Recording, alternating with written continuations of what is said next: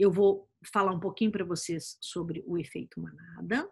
O cérebro ele decide e você percebe, você entendeu? O nosso mundo ele é totalmente fabricado dentro de nós. As percepções que a gente tem do mundo é que aparentemente são o que nós somos. Então, quando você entende que o seu mundo é criado dentro de você, isso muda muito. Muda muito a, vi a vida que você leva. O efeito manada é a prova que você, sozinho, com uma opinião, pode ser influenciado por um grupo, agir de uma maneira completamente diferente do que você gostaria, por medo de ser excluído do grupo.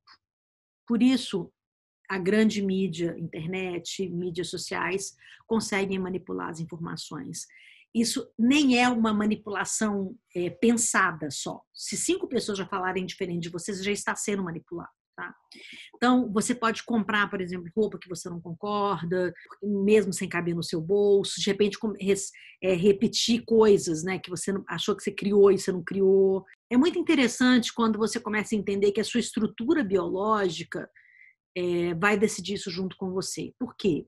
Porque o efeito manada ele prova que é necessário que você tenha muito amadurecimento e muito conhecimento de si para que você tenha um pouco de livre-arbítrio tem uma pesquisa que uma das mais interessantes na área de publicidade e marketing que eles colocaram. Olha para você que interessante.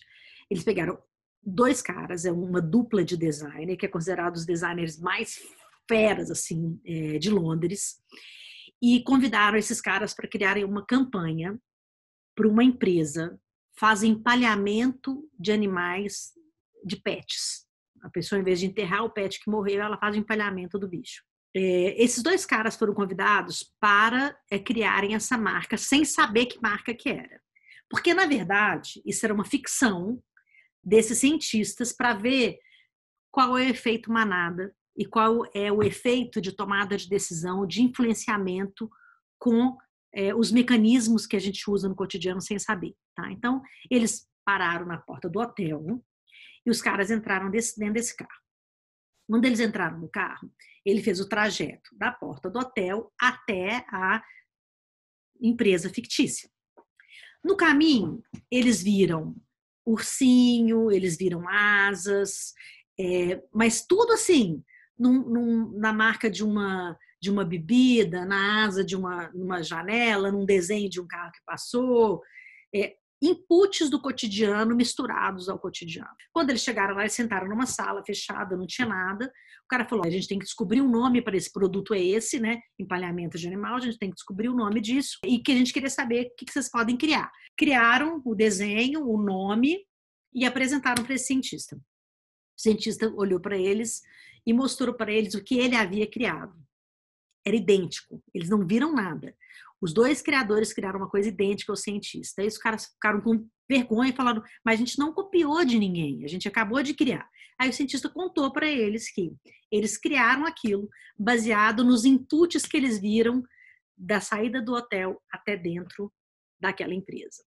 Por que, que eu estou contando essa história para vocês? Porque é assim que vocês compram, é assim que vocês escolhem seu marido, a roupa do seu filho, o curso que você vai fazer, com inputs da sociedade. E quanto mais alerta você tá, menos inputs desnecessários você vai ter. Você vai ter uma vida mais minimalista. Então você não vai querer o carro do fulano, você não vai querer o relógio do Beltrano, você não vai querer a calça da Beltrana, você não vai querer a dieta de XY e nem um curso que está passando na sua timeline 24 vezes. Porque tudo isso chama-se metadados. Então nós vivemos hoje sobre influência de dados. E antes não tinham dados, mas tinham outras formas de influência, né? Esses caras mesmo foram influenciados por coisas que eles viram nos corredores da vida ali. Não foi nem dentro da internet nem nada, entende? Então, é muito interessante vocês ficarem alertas é, ao que, que é que vocês estão se alimentando, tá? Nós nos intoxicamos de tudo.